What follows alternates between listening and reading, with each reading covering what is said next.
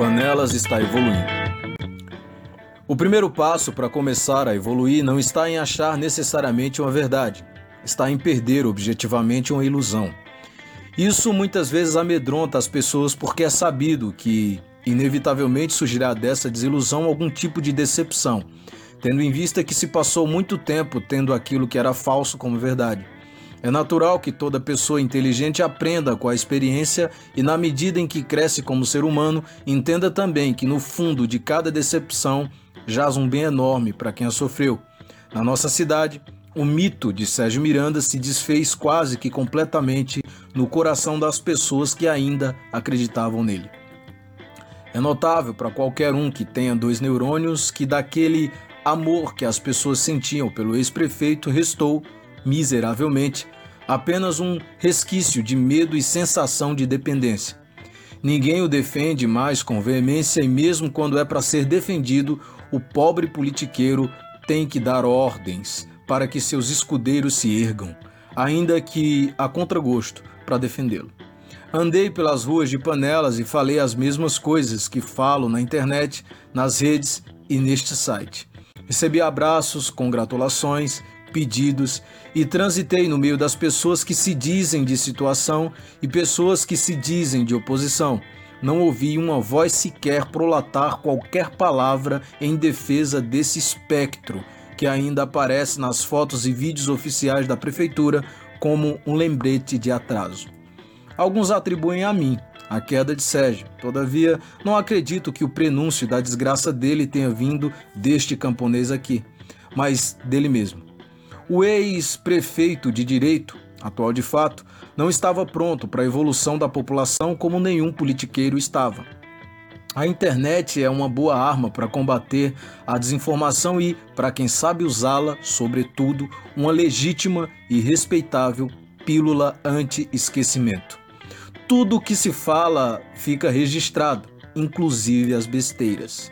Como nosso ex-prefeito só fala besteira, aos poucos o povo foi percebendo que havia acreditado em uma grande e destrutível farsa para não ficar repetindo abstrações como alguns liderizinhos de oposição, vamos aos fatos. Na última entrevista que ele deu na Agreste FM, aquela mesma entrevista que durou 50 minutos e a atual prefeita falou durante 50 segundos e usou esse pouco tempo para agradecer a ele. Foi dito que a crise é grande, que as reformas são necessárias e que todo bom administrador tem que apertar os gastos, etc. Não seria problema falar em crise se alguns minutos antes ele não tivesse dito que no aniversário de 15 aninhos de sua filha, sua família viajou para a Europa, visitou 12 países e mais de 40 localidades. Ora, há coerência dizer que o país está em crise e que todos sofrem com isso quando o mesmo indivíduo afirma que teve grana para levar a família para uma viagem intercontinental? Penso que não. O que dá para entender no que ele disse é que a crise afeta os pobres, o povo, a população que sustenta os que podem viajar. Eu não conheço a profissão desse cidadão aí, pois, pelo que sei, ele se gaba de ser engenheiro, mas não se conhece outra coisa que tenha trabalhado durante esses mais de 20 anos que governa a politicagem municipal. Pelo que analisei do que fala, cheguei à conclusão, opinião minha, que o cérebro dele trabalha binariamente, somente com zero ou um.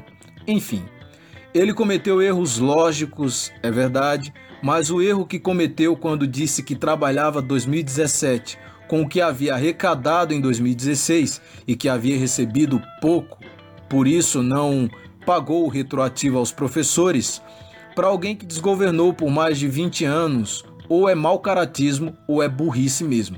Como vivemos numa democracia, ele está livre para escolher qualquer um dos dois. Em primeiro lugar, Panelas recebeu em 2015 56 milhões 516 mil cento e noventa e quatro reais e setenta e oito centavos. Em 2016, recebeu 66 milhões 140 mil 177 reais e 69 centavos. Portanto, cerca de 10 milhões acima do que recebeu em 2015. Eu não estou contando nenhuma novidade, gente. Os dados estão no site do TCE desde o Paleolítico. Eu poderia descrever outras centenas de erros proferidos pelo espectro que anda na frente da atual prefeita de direito, mas vou parar por aqui, pois não quero me estender demais e tenho pouco tempo para escrever este artigo. Pois, como não vivo de dinheiro público, tenho que concluir coisas rapidamente e ser competente para terminá-las na hora certa. Não espero o ano de eleição para inaugurá-las. Acredito que o povo panelense e sua população anda evoluindo bastante, pois muitos mandam mensagens nas redes, inclusive funcionários da prefeitura, para manifestar, ainda que anonimamente, apoio às coisas que digo em meus escritos. O povo evolui na medida em que reflete, imita e adquire experiência.